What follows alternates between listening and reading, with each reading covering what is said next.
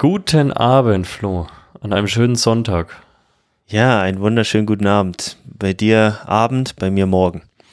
Ja, bei uns ist schon wieder dunkel. Ähm, diese Jahreszeit hat wieder begonnen. Es ist die Jahreszeit, bei der man schwitzend auf dem Rad morgens losfährt. Äh, nee, äh, frierend morgens losfährt. Jetzt bin ich schon so durcheinander. Frierend losfährt und nach spätestens 30 Minuten natürlich in der Suppe schwimmt. Also ähnlich wie die Marathonläuferin, von der ich dir letzte Woche berichtet habe, ging es mir heute Morgen. ähm, nee, also da, das ist, finde ich, echt so zum Radfahren. Das ist zwar eine wunderschöne Jahreszeit zum Radfahren, aber zum was ziehe ich an bei 4 Grad beim Losfahren und es wird dann wirklich deutlich naja, deutlich, deutlich wärmer. Und dann war ich halt heute echt wie so ein, wie so ein Ninja Turtle sah ich dann aus, weil ich halt eine, eine Jacke, Beinlinge und Handschuhe mir dann hinten ins Trikot gesteckt habe. Und natürlich haben die Beinlinge nicht mehr reingepasst, habe ich mir also unter das Trikot geschoben nach alter guter Art. Ja, richtig ähm, so. Genau. Ähm, soll auch noch Aero-Gains wahrscheinlich bringen. Richtig, wie die Aber Flasche vorne bei den Triathleten. You got that right. Ganz genau, nur dass ich es nicht vorne hin habe, äh, das stört mich dann doch zu arg, sondern hinten hin. Aber es war schön mal wieder Fahrrad zu fahren, draußen. Also Verstehe ich. Wie herbstlich ist es denn schon? Blätter fallen und sowas auch in Deutschland? Nee, es, es, es, geht. Also du merkst halt, dass es morgens einfach echt kalt ist, äh, wenn du so eine ja. sternenklare Nacht hast und alles feucht ist, aber es geht eigentlich. Also es ist echt noch relativ fast ein bisschen peinlich gerade, aber ich überlege mir das, ich vermisse das auch so ein kleines bisschen und ja. traditionell, wenn Oktober anfängt, gehe ich morgens hier einmal ins Eisbad. Ja.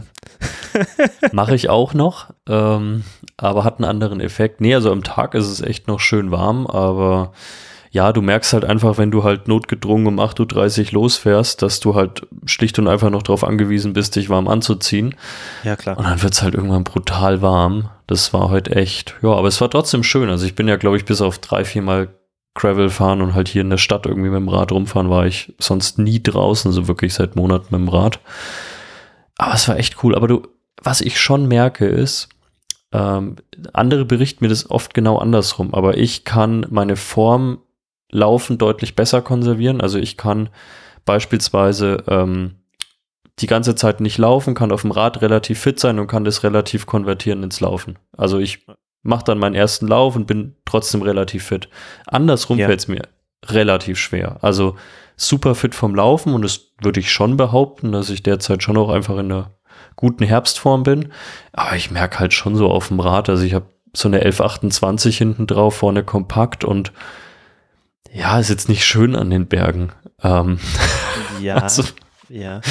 Würde ich sagen, dass eine natürliche Geschichte geht. Also ähm, rein muskulär gesehen ähm, hast du natürlich mehr Umf, wenn du auf dem mhm. Rad sitzt. Ich kann mich auch noch erinnern, ich habe oft, ähm, bevor ich Triathlon gemacht habe, haben wir im Winter halt 150, 180 Kilometer am Wochenende, so Samstag, Sonntag.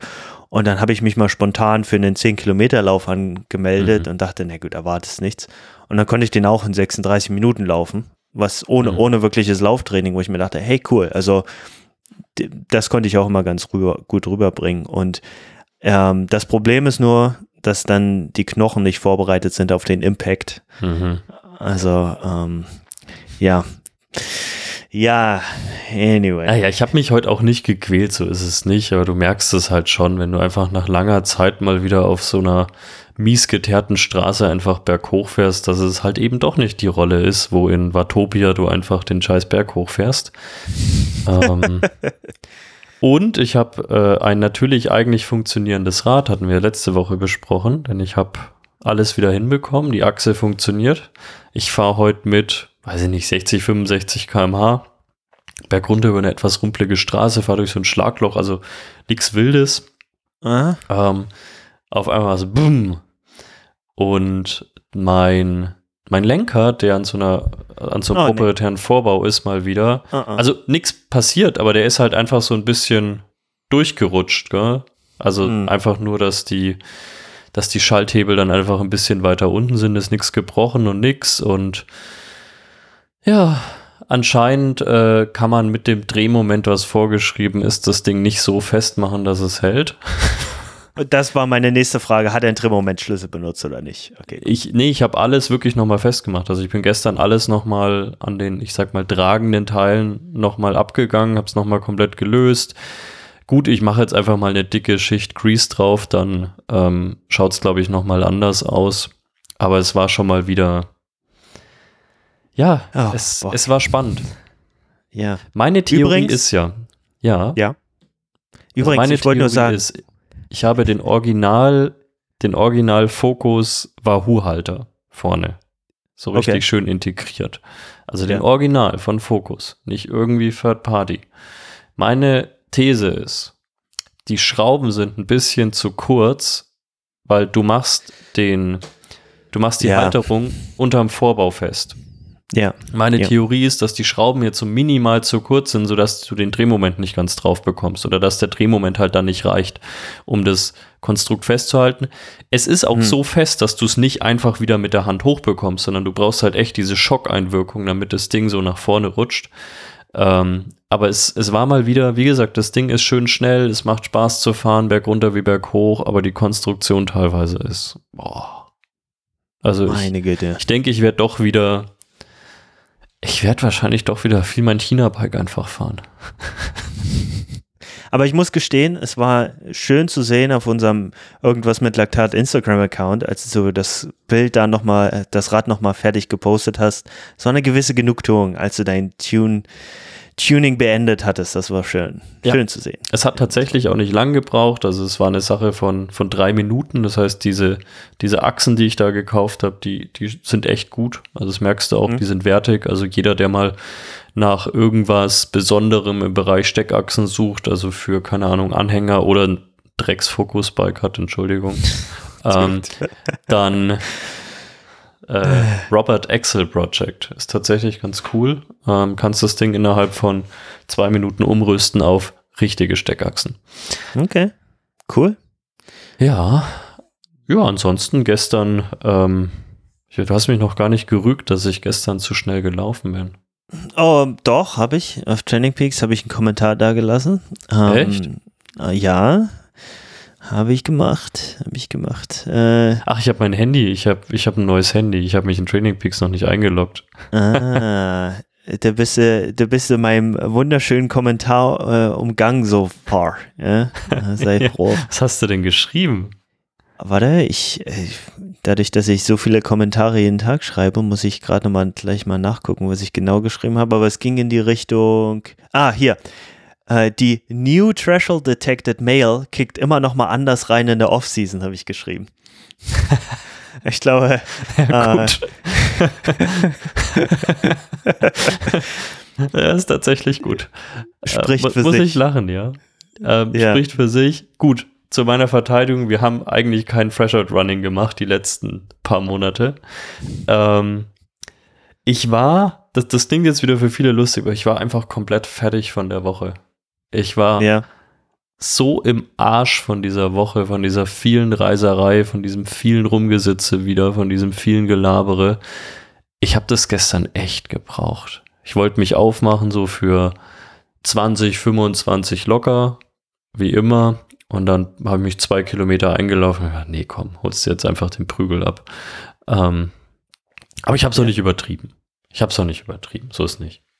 Äh, pass auf, ich ja, ich, ich lasse es mal so stehen. Ähm, ich, meine Regel ist aber so ein kleines bisschen Off-Season-Aktivitäten kommentiere, kommentiere ich jetzt mal nicht zu viel weiter, sondern da lasse ich, lass ich machen. Wenn du, wenn du denkst, dass es, das brauchst du, dann brauchst du. Sobald die Season wieder losgeht, äh, werden die Zügel etwas ange, angezogen. Da, da sage ich dann mehr dazu. Oder so denke ich, ja. ja, cool, wenn du Spaß hattest, hab Spaß. Ja, auch dann werde ich mir meine Prügel abholen. Du, du kennst ja, dass ich mich manchmal masochistisch irgendwie ähm, ja, ja, aber es, es war nicht zu schlimm, aber es hat sich, es hat sich gut angefühlt. Es hat mal wieder irgendwie so den Puls nach oben gebracht. War, war ganz nett. Ja, wir haben aber denke, heute ein ganz anderes, ja. Eben, die Überleitung zum heutigen Thema passt genau. da eigentlich sehr, sehr gut. Ähm, weil gerade das mit dem Training ist, ist glaube ich, einer der Sachen, die, äh, die das größte Ding für mich waren. Aber du, du bist ja pro in Thema-Einleitung, also äh, lasse ich dich dann nochmal. Hast mir schon versaut. Ähm. Ah. Nein. Nein. Ähm, ja, äh, Race Across America. Äh, ein Thema, das mich jetzt, also ich würde lügen, wenn ich sagen würde, es beschäftigt mich schon lange. Ich habe das erste Mal vom Race Across America, keine Ahnung, ich glaube vor, lass mich lügen, sechs, sieben Jahren gehört, irgendeine Doku mal so im Halbschlaf geschaut.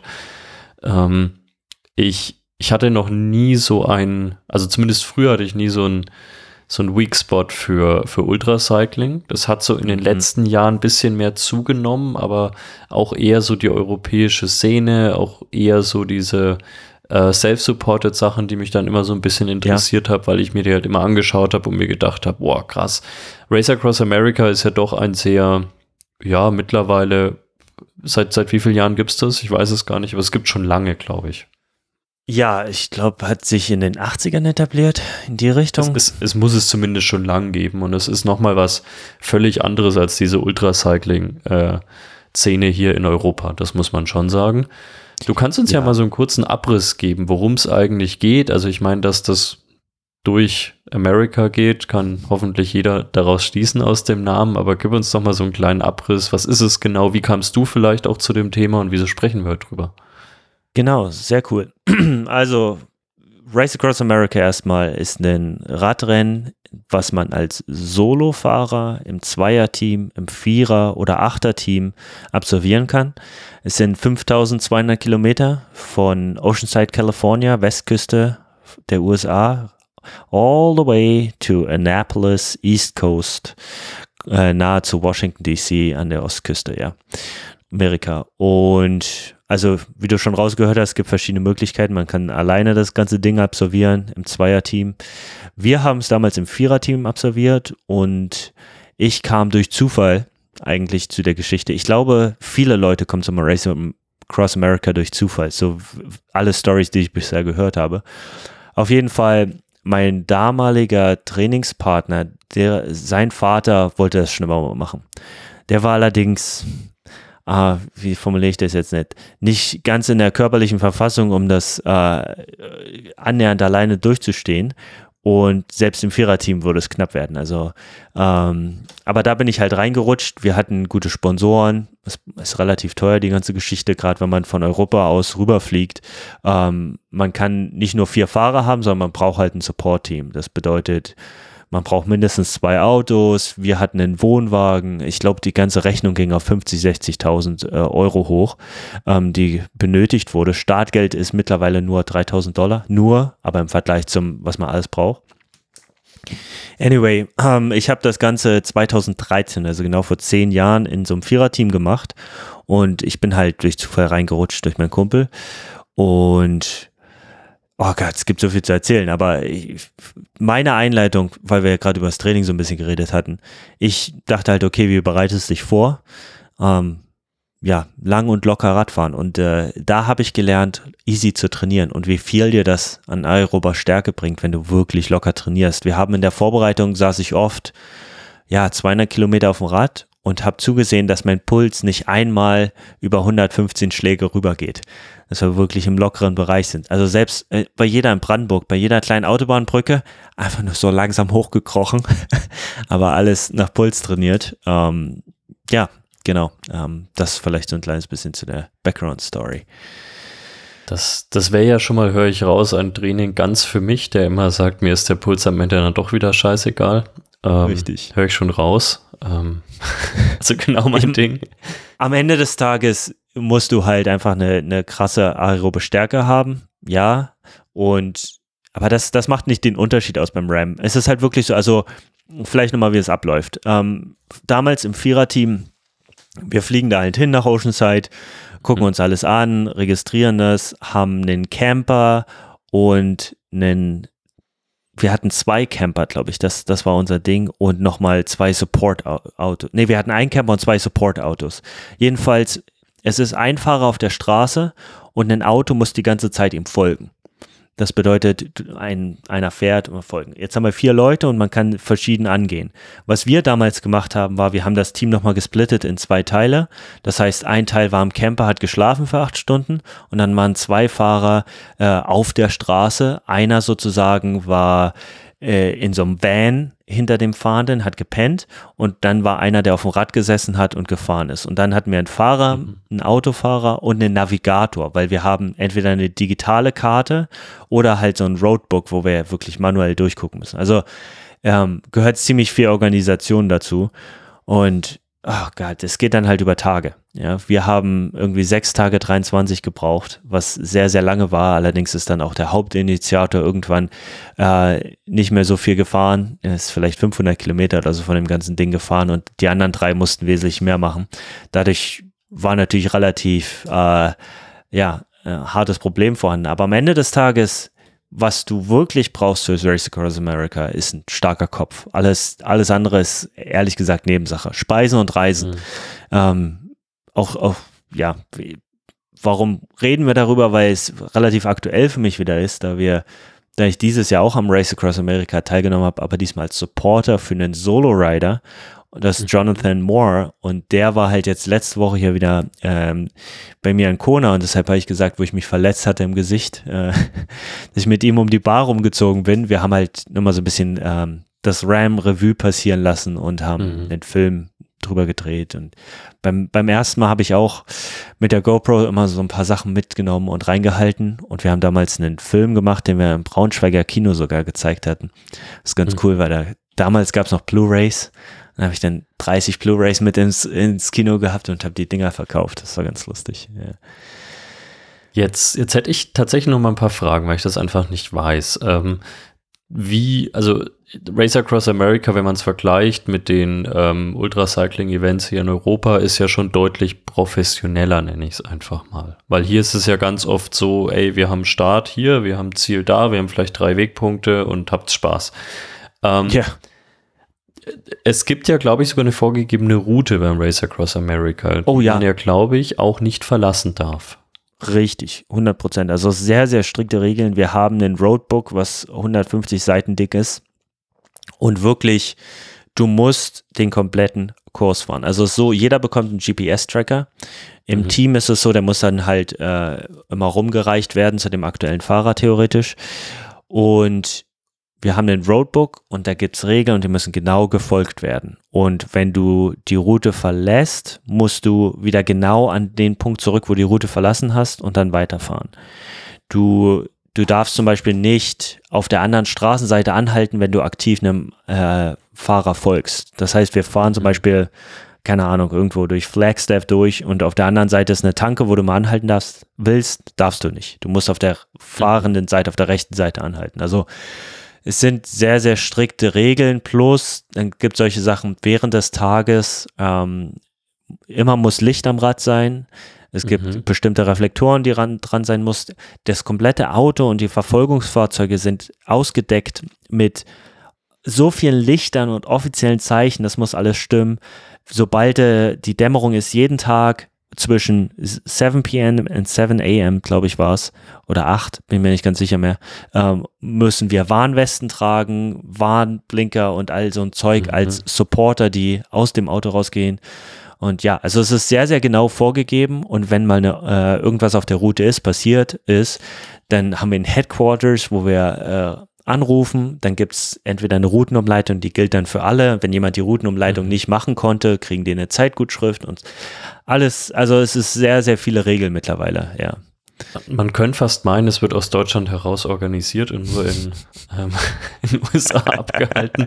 Aber ich vermute, für, dass es wahrscheinlich den Grund Safety hat. Ähm, ihr fahrt wahrscheinlich, yes. ich würde mal sagen, die die Teilung der Straße mit Radfahrern äh, funktioniert wahrscheinlich. Ihr fahrt ja durch einige Bundesstaate mal besser, mal schlechter. Ja, dieses Jahr hatten wir auch wieder einen schweren Unfall leider, wo ein, ein Support-Auto direkt hinter dem Fahrer war und mhm. das hat natürlich die Sicht ein bisschen blockiert und dann hat jemand ohne zu gucken quasi blind überholt und dann gab es ein Head-on-Collision mit dem Gegenverkehr. Also ja, es war nicht schön und ähm, ein anderes Team wurde auch, hatte auch einen Auffahrunfall. Also ähm, es sind sehr, sehr viele heikle Situationen dabei und der aktuelle Census äh, gegen Radfahrer ist sowieso nicht so gut, habe ich ja letztes Mal, ich sage ich immer wieder, aber es ist halt, ähm, man muss echt verdammt viel aufpassen und ja, ich weiß nicht, wie lange sie das noch so machen können in dem Rahmen mit den ganzen mhm. Regeln und dem offiziellen, bevor es auch Richtung unsupported geht, weil unsupported, da kannst du einfach nochmal aus meiner Sicht so ein bisschen die, äh, ja, die Liability äh, auf die Fahrer abgeben und als Organisation nicht ganz so, weißt du? Ähm, ja, es, ja. es, bringt natürlich auch nochmal eine andere Note rein. Also wenn wir jetzt mal weg von ja. Safety gehen, was natürlich das Wichtigste ist, aber ich finde es auch bei den europäischen Rennen, bei denen du selbst deine Route planst und nur ein paar Fixpunkte hast, auch sehr interessant, wenn Leute halt ähnlich ins Ziel kommen mit teilweise gar nicht so ähnlichen Routen, weil der eine halt Berg am, äh, stärker am Berg ist und sich dafür ein paar Kilometer spart, aber dafür einfach vertikal deutlich mehr macht und die andere, der andere macht halt mehr in der Ebene und kann da halt mehr drücken. Also das finde ich ja mal ganz interessant. Die die Sache mit Safety, ich habe da heute auch drüber nachgedacht. Ich, ich höre ja auch immer wieder und lese immer wieder, also jetzt mal rein hier in Deutschland, oh, es wird immer schlimmer. Ich habe so hier in Deutschland gar nicht so das Gefühl. Ich habe tatsächlich eher das Gefühl, es hm. wird deutlich besser. Oh, ähm, cool. also wenn ich, wenn ich draußen fahre, jetzt sehen wir mal von der Stadt ab und vielleicht von bestimmten Stadtteilen auch. Also in so einer größeren Stadt weißt du schon immer, in manchen Stadtteilen läuft es deutlich besser und in manchen deutlich schlechter. Aber wenn ich jetzt mal auf meine Landfahrten schaue, also ich habe das Gefühl, die Leute sind deutlich vorsichtiger eher geworden. Ich habe mich heute über keinen einzigen Autofahrer aufregen müssen. Ich habe mich oh, heute nice. über mindestens drei oder vier Radfahrer aufgeregt, die bei, bei schönsten Wegverhältnissen die Bundesstraße gewählt haben, die Startstraße mhm. und sonst irgendwas. Drei Meter weiter ist der perfekte Radweg, auf dem ich perfekt gefahren bin. Und da denke ich, also ich will damit null eine Täter-Opfer-Umkehr machen oder so. Gell? Wenn jemand da umgefahren wird, ist das immer noch scheiße. Ja, Aber manchmal denke ich mir echt, also ihr müsst auch, ihr müsst auch auf euer, das ist dann auch wieder Deutsch, auf euer Recht bestehen. Ich darf aber auch auf der Straße fahren. Ja, muss der nicht. Der, also, oh. Ich will mich schweifen ab, aber ich wollte mich kurz drüber auslassen.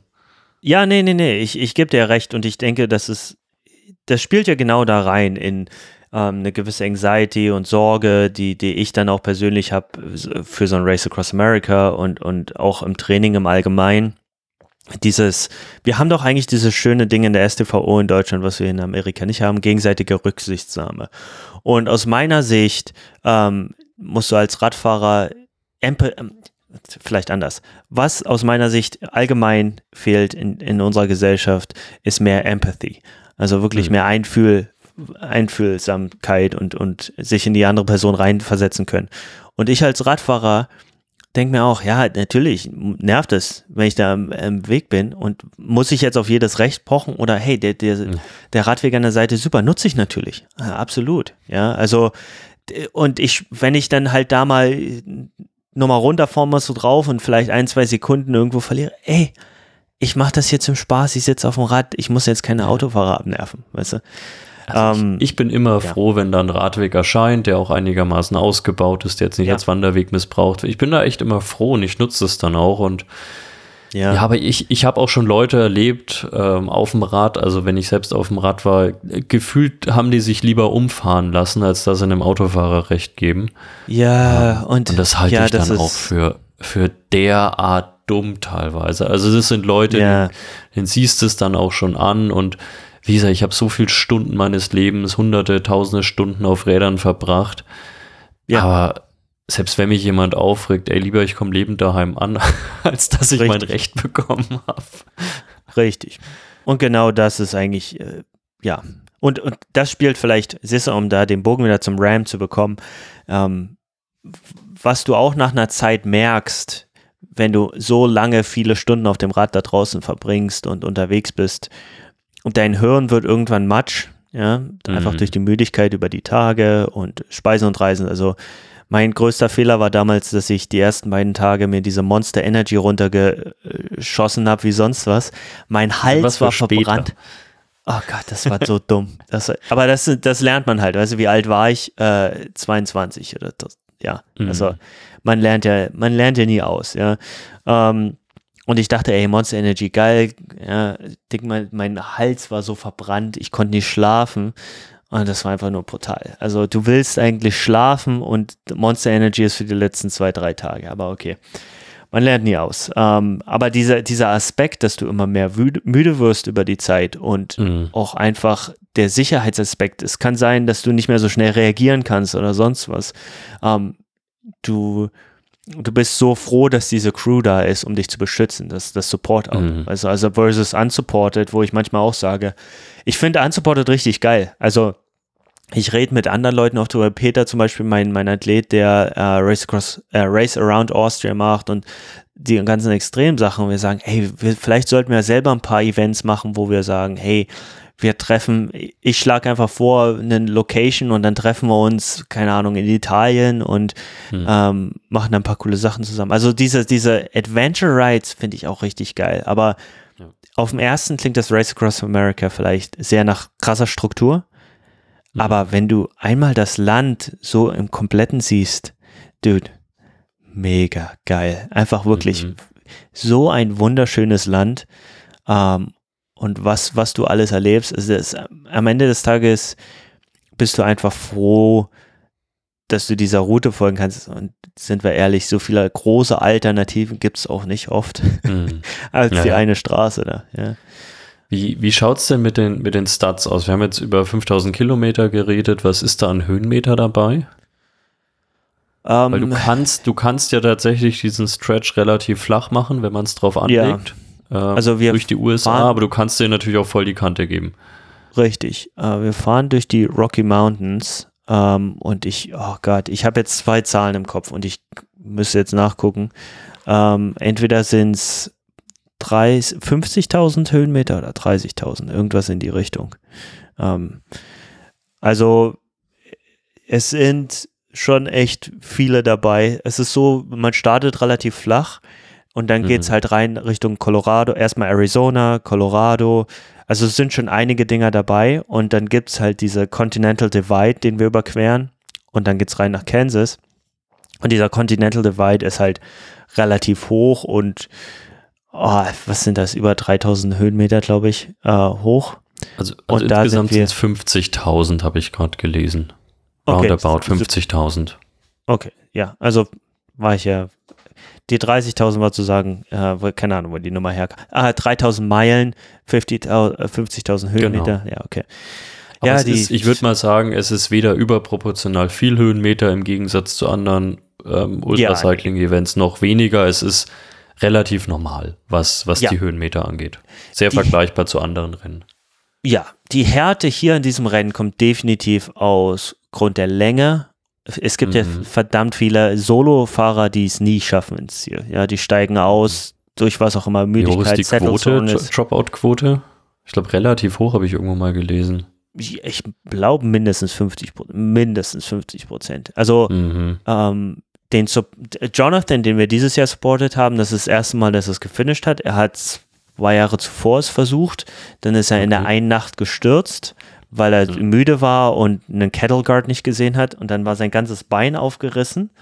Und das hat ihn aber, er ist, er ist alter Army-Typ. Also seine Background-Story ist krass. Der ist mental so ein harter Typ, da mhm. musst du echt dich anschnallen. Und ähm, er so, ja, das, deshalb steige ich nicht aus. Hat sich das selber zusammengenäht. Die Haut war so böse aufgerissen, dass er es nähen musste. und ist weitergefahren. Und dann hat er es aber gesifft und gemacht. Und eines, zwei Tage später, glaube ich, ähm, zieht er morgens die Radhose aus, um halt sein Geschäft zu verrichten und reißt die ganze Haut mit runter. Oh. Und, und dann hat der Doktor gesagt, Dude, sorry, ich kann, das geht nicht. Ah. Ja, Hätte ich eine Warnung rausgeben sollen, bevor ich das sage, äh, gesagt habe. Aber nee, du, ich, ich bin da. Ich, ich Für die Hörer meine ich. Ja, ja, ach, das ist mir egal. Ähm. Sorry, Leute. Ähm, ja, ich will es nicht weiter verbildlichen, aber weißt du, diese, diese mentale Härte gehört halt echt, ja. echt dazu. Und, und das macht Jetzt, brutal. Dann hinten raus, ja.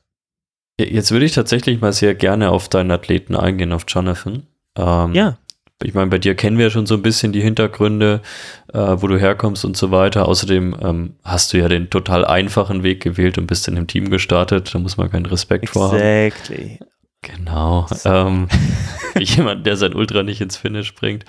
Ähm, zu, zu Jonathan, also was hat er so für einen Hintergrund? Jetzt nicht mal nur persönlich, du hast schon gesagt, Army und so weiter, harter Hund, sondern mehr so sportlich. Weil ich muss sagen, als ich das erste Mal ähm, dein, dein Vlog gesehen habe, die sind sehr sehenswert auch, auch wenn du natürlich mal wieder dein Content-Chaos hast auf deinem Channel.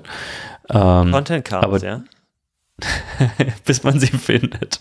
Aber oh. ich finde die sehr sehenswert. Ich habe sie jeden Morgen, jeden Abend, je nachdem, wann sie kamen, ähm, sehr gerne verfolgt. Aber als ich ihn das erste Mal gesehen habe, ähm, ich weiß gar nicht wieso, ich kann es dir gar nicht, aber ich hätte jetzt ihn so gesehen und hätte ihn jetzt gar nicht als so super harten Radfahrer eingeschätzt. Nicht, dass der dick ist oder so, sondern der, der, der sah für mich aus wie so ein totaler Normalo. Ja. Ähm, auf den ersten Blick, aber das sind ganz viele von diesen Ultraleuten, merke ich immer wieder. Aber was ja, hat er so für also, einen Background? Wie sah das Training aus? Das wird mich alles mal so interessieren. Was, was macht man da so für Umfänge? Und jetzt wirklich mal nicht im Allgemeinen, sondern wirklich anhand deines Athleten. Okay, also, ähm, pass auf. Erstmal, sein, er fährt noch nicht lange Rad. Also noch gar nicht lange Rad. Er, er ist jetzt 42. Er mit also erstmal Army-Background ist ursprünglich äh, kommt er aus Großbritannien, äh, aus sehr armen Verhältnissen und äh, musste eigentlich schon immer durch harte Situationen durchkämpfen. Also ist es auch gewohnt, solche Sachen abzuspielen wie, hey, ich kann, ich kann mir das Essen nicht leisten. Ich muss bei den Nachbarn fragen, ob die mir Essen, äh, weißt du, leihen können und solche Geschichten. Also, also mental musste er durch viele harte Sachen durchgehen. Und dann ist er zur Army gegangen, ähm, hat da relativ viel krasse Sachen gemacht, äh, wollte freiwillig in den Irak und so. Und nach der ganzen Geschichte ist er dann irgendwann nach Amerika rübergekommen und hat hier ähm, ja für, für jemanden gearbeitet, der äh, ein sehr, sehr erfolgreiches Business ähm, hat und hat dann selber sein eigenes aufgezogen und macht jetzt, ich glaube, jetzt machen, haben sie sein eigenes Business ist jetzt, die machen 80 Millionen Umsatz im Jahr oder so. Mhm. In die Richtung geht. Also er ist sehr self-made, äh, einfach um den mentalen Background mal ein bisschen zu erläutern. Was ich sehr, sehr cool finde, ähm, dadurch hat er eine sehr eine starke Persönlichkeit, die mir sehr gefällt und, und ist sehr offen und man kann sehr viel von ihm lernen und cooler Typ. Jetzt ist es so, äh, als er 35 war, ähm, haben sie das Race Across America äh, selbst gemacht, umgedreht, von Ostküste zur Westküste, als mhm. Foundraiser ähm, mit seinen Army-Kumpels, die Bein verloren hatten und, und solche Geschichten. Also die haben es wirklich als Foundraising genommen. Und das fand er eigentlich eine richtig coole Geschichte. Und das war halt im Team, das war halt ja, also jetzt nicht, dass da seine eigene sportliche Leistung irgendwie im Vordergrund war, dann mhm. Familie und sowas bekommen und dann mit 39, also vor drei Jahren, hat er das Ganze wieder ein bisschen angefangen aufzunehmen. Und er hat halt sein ganzes Leben lang irgendwie Sport gemacht, dadurch, dass er Army war. Da war er einer der besten, der fittesten und hatte halt ein ganz gutes Grundbewegungskonzept, sagen wir es mal so.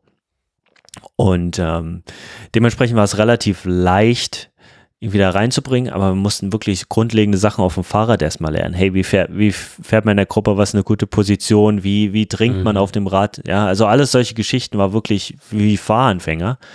Und dann war das Training relativ straightforward. Ähm, erstmal, als er sich dran gewöhnt hat, wie man 200 Kilometer Rad fährt, dann haben wir gesagt, okay, ähm, der harte Punkt kommt halt oft nach 40 Stunden, ähm, 30, 35, 40 Stunden. Nie, keiner kann groß länger fahren als das. Und äh, da dann halt äh, wirklich reinzugehen und das mal auszuprobieren. Also diese langen Sachen zu machen. Dann bei seinem ersten Ram war es halt so, dass es relativ heiß war und, und es eigentlich während Ram ist es immer heiß. Ähm, deshalb hat er Trainingscamps im Death Valley gemacht, wo er dann wirklich bei äh, 45 Grad halt 10 Stunden Rad fährt draußen. Gucken, wie reagiert der Körper. Also sehr, sehr viel mhm. Hitzetraining, sehr, sehr viele brutale, lange Einheiten und dann äh, Mount Diablo, ähm, irgendwie Everesting, solche Geschichten. Also das alles als, mhm. als Vorbereitung, diese Extrem-Events gemacht, sodass er weiß, hey, mein Körper ähm, ist zwar müde nach 20 Stunden auf dem Rad, 30 Stunden, aber ich kann halt weiterfahren. Und wir haben relativ genau gehabt und wussten, okay, ähm, er kann eigentlich 180, 190 Watt den ganzen Tag durchtreten, ist kein Problem. Mhm. Ähm, und das waren so die Werte, mit denen wir gearbeitet haben. Also es war eigentlich weniger, oh, wir fahren heute 40, 20er VO2 Max Intervalle oder wir mhm. machen das, sondern wirklich viel lange, extreme Sachen. Und dann ging es halt darum, die Nutrition super vorzubereiten, weil das auch ein wichtiger Punkt war. Viel Nutrition-Training, probiert, was der Körper verträgt, was er nicht verträgt. Äh, Jonathan hat Probleme mit Lacta äh, Laktose sozusagen, äh, mag er gar mhm. nicht. Er mag eigentlich auch keinen Kaffee, Koffein, was ja eigentlich wichtig ist. Äh, deshalb hinten raus sein, sein Go-To war dann Red Bulls. Ähm, ja, es war, das muss man auch sagen, wir haben zwar alles perfekt vorbereitet, aber nach zwei Tagen oder nach anderthalb Tagen haben wir alles aus dem Fenster geworfen, weil es nicht funktioniert hat und sind dann auf Burger und alles Mögliche zurückgegangen und das hat funktioniert. Aber also das ist ja für so ein, besonders für so einen Hobbyathleten ist das ja relativ normal. Also das merke ich auch, das sage ich ja auch dir immer vor so einem Wettkampf, ey, gut, äh, da noch mal ein bisschen polarisierter bei einem Ultrawettkampf. Ähm, ich kann meine geplante Ernährung wahrscheinlich 70 Prozent der Zeit durchziehen und dann kommt so dieser bam, Moment, ey, ich brauche jetzt irgendwas Richtiges. Ich brauche jetzt Nudeln, ja. ich brauche irgendwie eine, eine ja. Fanta Exotic oder irgendwas, woran ich jetzt noch gar nicht denke. Ähm, also ich glaube, das ist ja relativ normal. Laktose äh, ist zumindest für so ein Ultra-Event was einigermaßen Dankbares, weil es jetzt wahrscheinlich nichts ist, was du sonst in großen Mengen planst. Ähm, aber ich, ich glaube, die Nutrition für so ein Event, da kannst du noch so viel planen. Ja. Irgendwann wirfst du das eh über den Haufen. Die Frage ist nur wann. Und ich glaube, das ist das, was alle, alle Ultras doch verbindet irgendwo. Also alle mhm. Ultra, sei es Ultralaufen, Ultra-Radsport, Ultra-Wandern, ja. Ultra, Ultra-Swimming even. Ähm, wobei Ultra-Swimming selten über mehrere Tage geht aus meiner Erfahrung. Ähm, dementsprechend, äh, da, das hält sich ja meist auch in Grenzen. Also wenn du zehn Stunden lang schwimmst, das ist ja nicht so wie ja. zehn Tage lang Radfahren. Aber ja. ich denke, das, das ist eigentlich eine coole Sache und das ist der Grund für mich so ein bisschen, warum ich diese Ultra-Geschichte liebe, weil immer ein gewisses Abenteuer dabei ist. ist mhm. Du kannst zwar alles planen, aber du musst halt gut darauf re reagieren. Und das, da zwei Punkte, die ich, die ich unbedingt erzählen wollte heute, sind erstmal die Crew ist wichtig ähm, also du musst wirklich eine Crew haben, die on-spot Probleme lösen kann. Es passiert immer irgendwas. Also vergiss mhm. es, dass, dass du alles perfekt planst und die Leute müssen miteinander klarkommen. Es ist sehr, sehr faszinierend. Und da, das bringt mich zum zweiten Punkt. So ein Ram, also als ich es selber gemacht habe im Team, hat sich, kam sich vor wie so ein kleines Leben. Am Anfang lernt man sich kennen und dann treten Probleme mhm. auf und man lernt sich wirklich kennen. Ja, also es ist wie so eine kleine Mini-Ehe, die stattfindet über eine Woche. Und bei, als Supporter diesmal war es noch wesentlich extremer, weil du halt die ganze Zeit, wir waren vier Leute und wir hatten so einen äh, Sprinter, wo wir halt mhm, drin saßen und die ganze Raum. Zeit ja, operiert haben für, für fast zwei Wochen, ja. Weil, ja, ja, waren ja eigentlich zwei Wochen. Und das ist einfach nur, du wächst zusammen, du gehst durch Situationen durch, du lernst alles kennen. Also es war wirklich so am Anfang, ja, wir waren alle cool miteinander, aber am Ende war es halt mhm. halt wirklich so, dass äh, wir waren drei Männer, also Chris, der mich dieses Mal zum, zum Rennen dazugebracht hat, der hier auch um die Ecke wohnt, äh, super Radfahrer auch, ähm, Ken und Susan, also drei Männer und eine Frau. Und Susan war halt die äh, Physiotherapeutin und eher so ein bisschen ruhig und zurückhaltend. Und dude, am letzten Tag war es dann wirklich so, wir waren in der letzten Schicht, wir waren zwei Stunden vom Ziel, ich musste so hart pinkeln. Ken war Truckdriver, war auch unser Fahrer, der hat mir beigebracht, dass wenn man so einen großen Eiscup hat, das sind so, so zwei Liter passen da rein von der Tankstelle, mit Eis drin und du da reinpinkelst, dass es nicht schlimm riecht. Wir haben immer nur gehört, auf einmal, auf einmal klingt so, dass jemand einen Eiskapp befüllt. Das denke ich, ah, Ken pinkelt schon wieder, ja.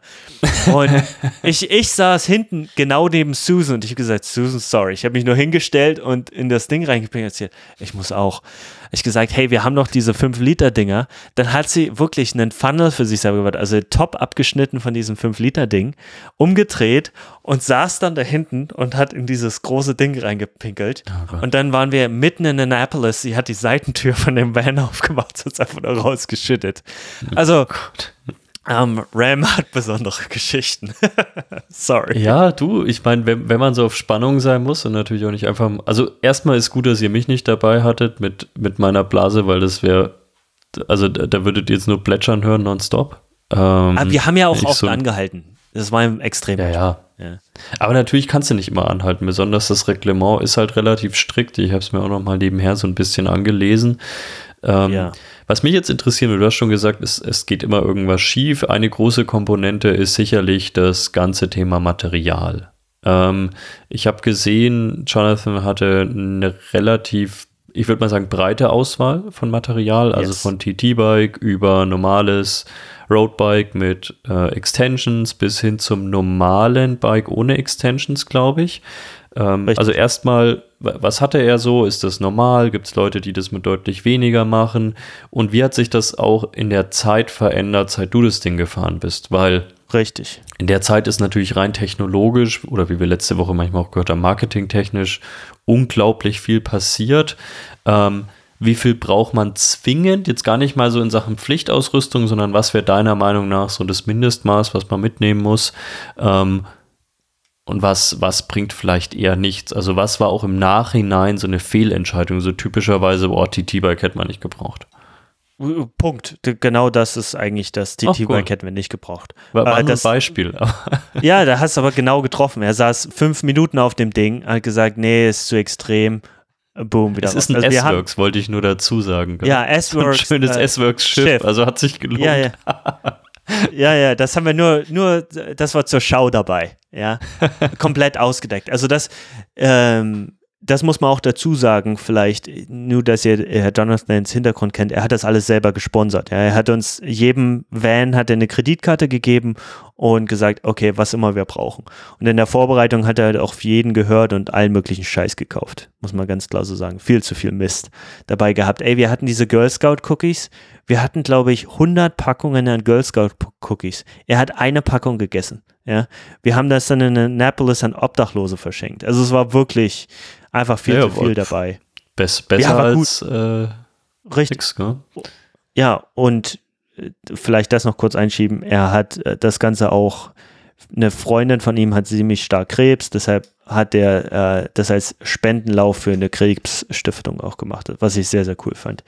Ähm, ja, was brauchst du? Also er hatte einen SL7, einen Specialized mit Aerobars, das ist eigentlich fast die ganze Zeit gefahren. Und dann hatten wir noch einen, oh, wie heißt es? Levo ist das Electric Bike, das hat er natürlich nicht gehabt, aber äh, Aethers, glaube ich, heißt das von Specialized ja, ja, Climbing Bike. Äh, in Anführungsstrichen super leichte, da wo man jetzt dann genau. mal geschafft hat, ein Disc-Brake Bike ungefähr auf das Gewicht von einem Mittelklasse Felgenbremsen-Bike zu bringen, um wieder Leute gegen mich aufzubringen. Aber ja. Yes. Genau. Das, das waren so eigentlich die beiden Hauptbikes. Und dann haben wir manchmal noch die okay. Scheibe reingebaut in, in das SL7, aber das mhm. war eigentlich das Hauptding. Aber was sich verändert hat, also wir hatten damals nur ein Zeitfahrrad mit im Team, das war dumm. Okay. Ja, also als Beispiel Chris, der mich hier dazu gebracht hat, der auch mein Businesspartner ist bei Hawaii Epic Cycling, wo wir die Radtouren zusammen machen. Also wir machen eigentlich das, was wir beim Ram für Jonathan gemacht haben, bieten wir jetzt als Eintagestour an, als Support für Leute, die hier Mauna Kea, Mauna Loa Vulkan hochfahren mhm. wollen. Die härtesten ähm, Radtouren, die es gibt. Anyway, er ist Weltrekordhalter fürs schnellste Ram. Also er hat den Weltrekord mhm. im, im, im Achter- und Vierer-Team. Und wir haben es damals so gemacht, habe ich ja gesagt, wir haben es aufgesplittet in zwei Teams. Machen die nicht. Da ist durchgängig, da ist Action.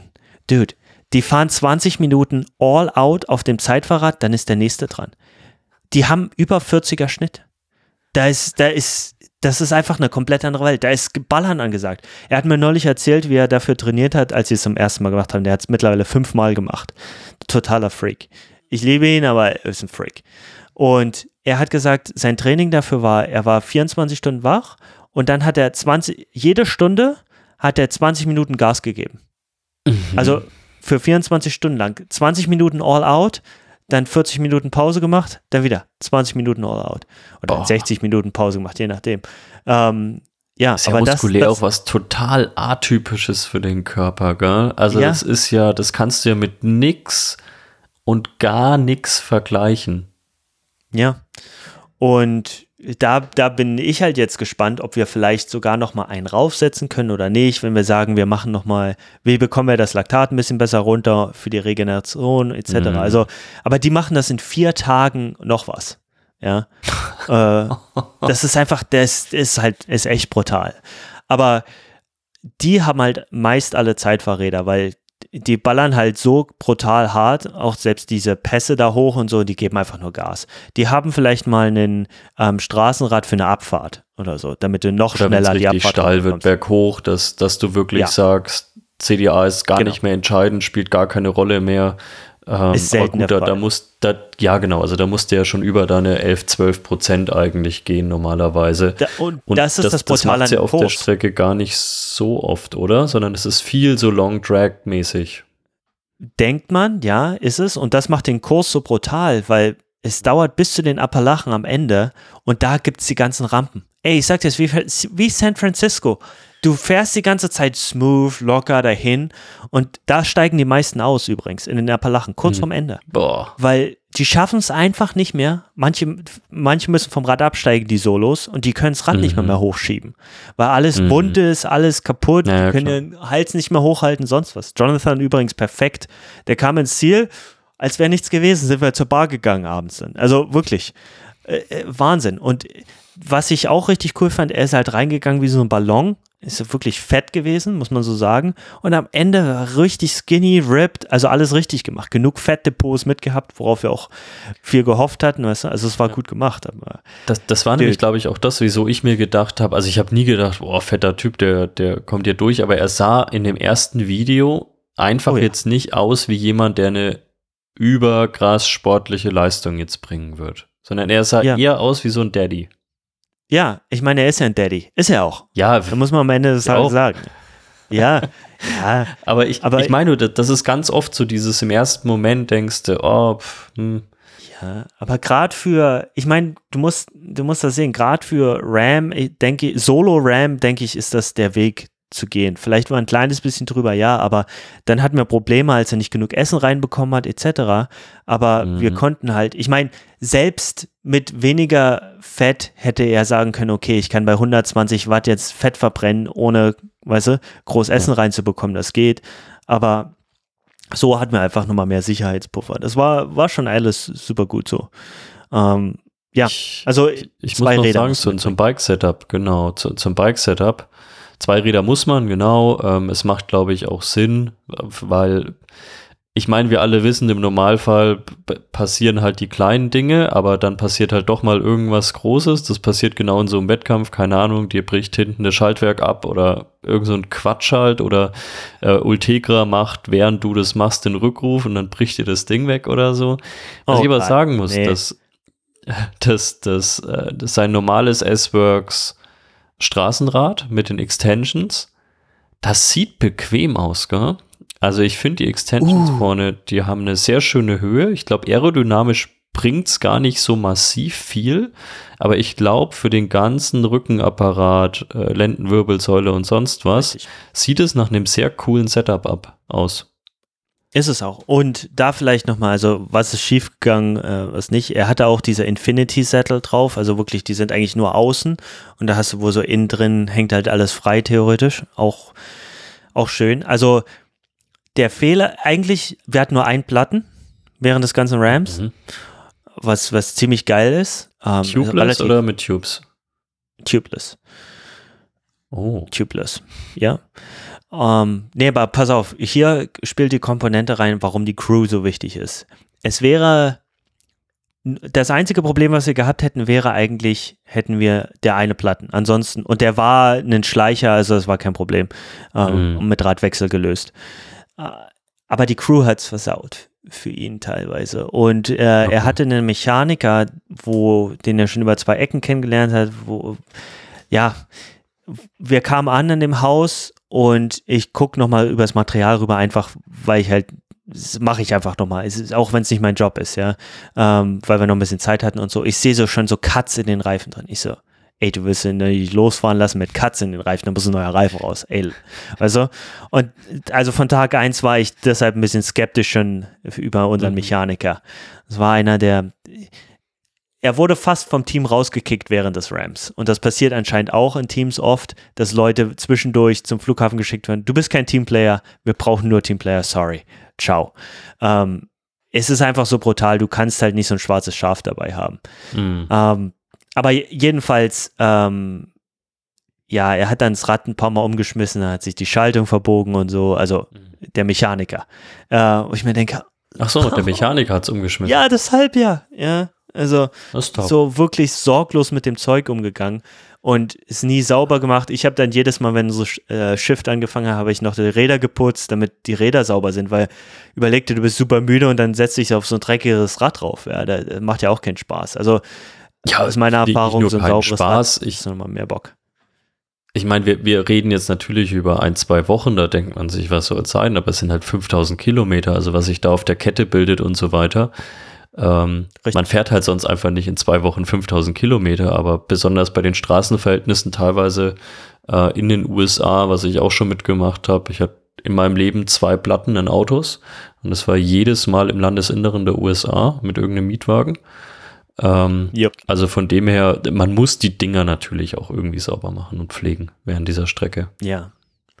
Ja, also dann mitten irgendwo in Kansas, äh, dadurch, dass das Rad halt mal umgeflogen wurde, hatten wir Problem, die Schaltung wieder genau einzustellen und mhm. ist ein Gang gesprungen und so. Also das war so ein bisschen das, wo ich natürlich auch nicht das Zeug mit hatte, um mich drum zu kümmern. Und ich muss gestehen, mhm.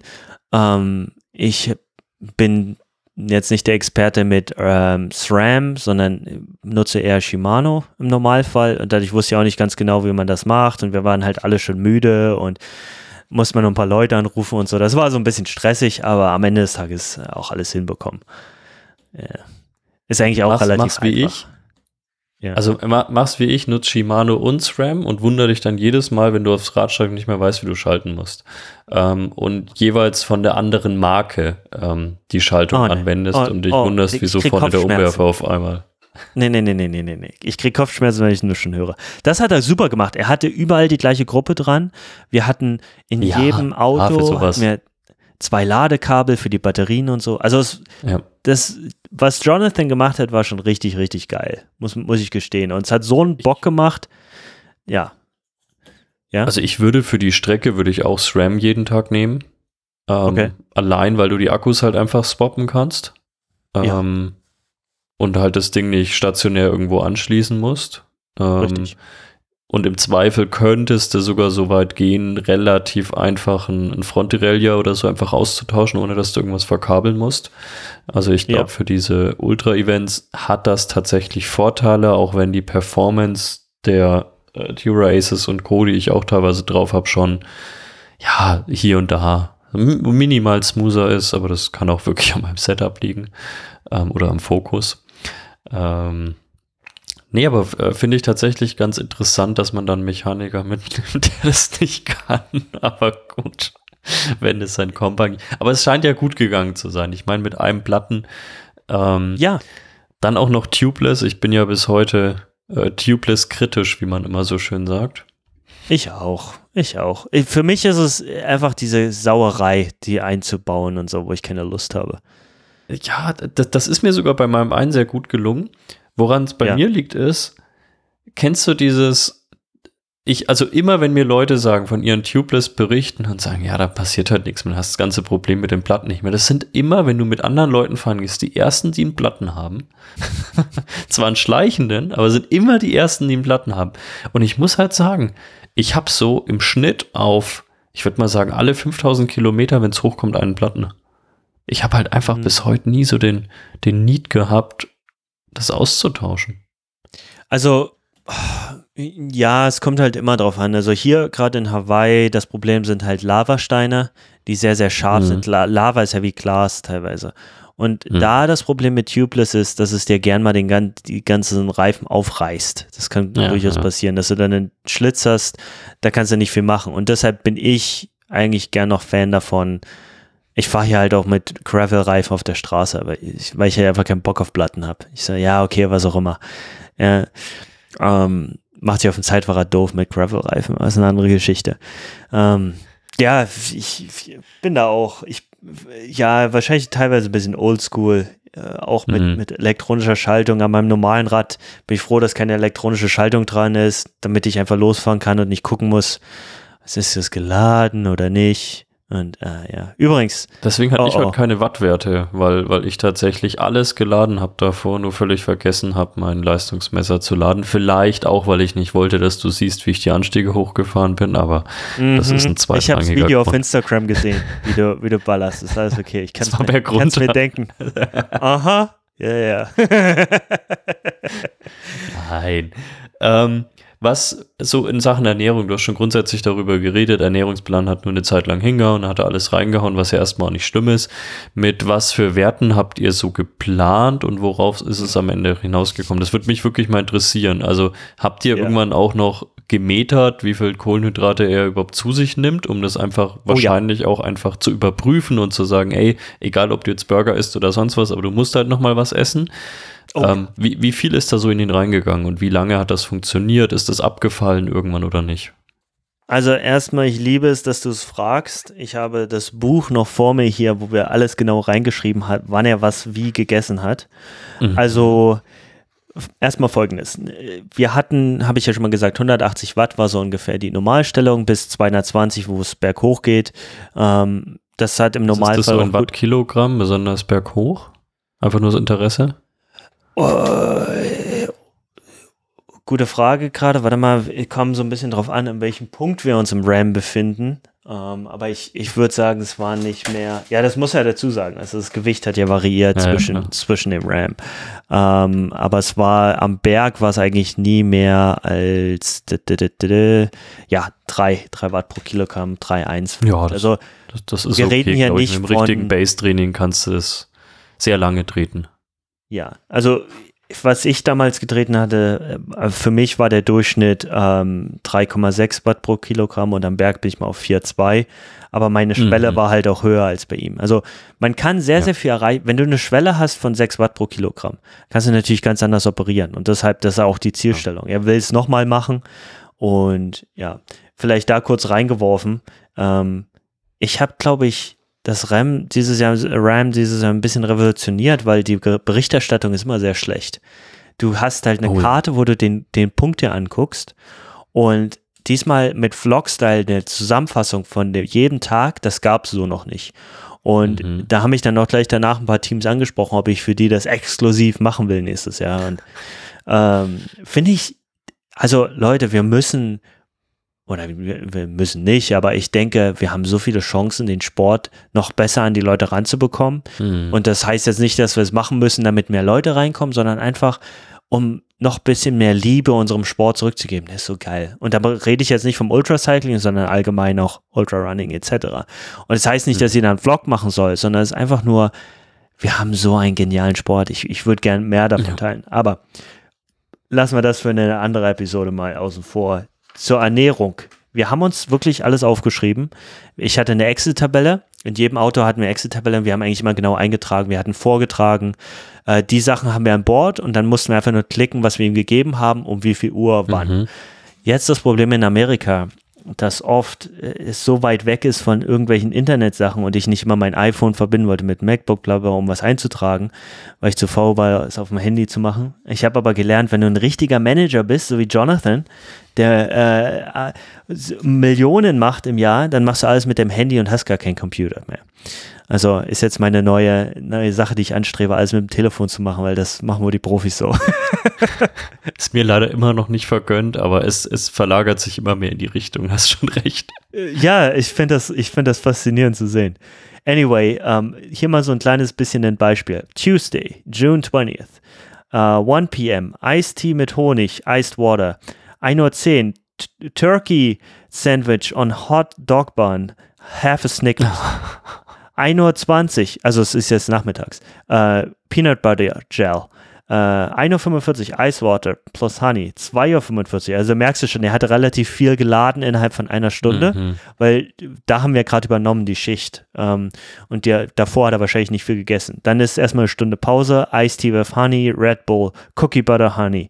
Also das ist dann nachmittags. Dann 4 Uhr erst wieder Oatmeal Cream Cookie, Ice Water, Ice Cream Tea, Uh, 4.30 Uhr, Oatmeal Cookie, Half a Snickers, 4.45 Ice Tea, Peanut Butter, uh, Peanut Butter. Und also ich hätte eigentlich nur Shit gegessen. Dann 7.30 Uhr kommt wieder ein Turkey Burger mit rein. ähm, 8.25 Uhr nachts oder abends Snickers. 8 Uhr, 8.30 Uhr nochmal ein Turkey Sandwich. Dann 10 Uhr abends, vier, vier Cookies, äh, Turkey Sandwich, Oatmeal Cookie. Also es war wirklich. Oh, das ist geil. Ja. Der, der, das absolute Gegenteil eines durchgetakteten Triathleten. Oh ja, und das fand ich so geil.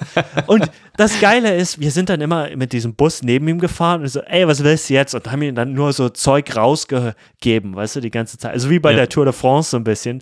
War ich geil, aber anstatt Gels und so, hier ein Burger, hier ein Snickers. Also Liter Eistee. Ja, ja, das Zeug, ey. Das war einfach nur geil.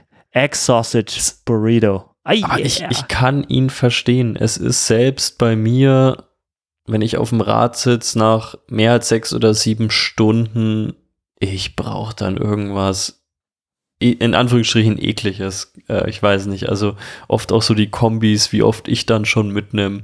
Ich, ich habe mir ganz oft einen Schokomilchshake bei, ähm, bei McDonalds irgendwie geholt, als die auch wirklich noch mehr Zucker hatten. Äh, die haben ja. nachgelassen.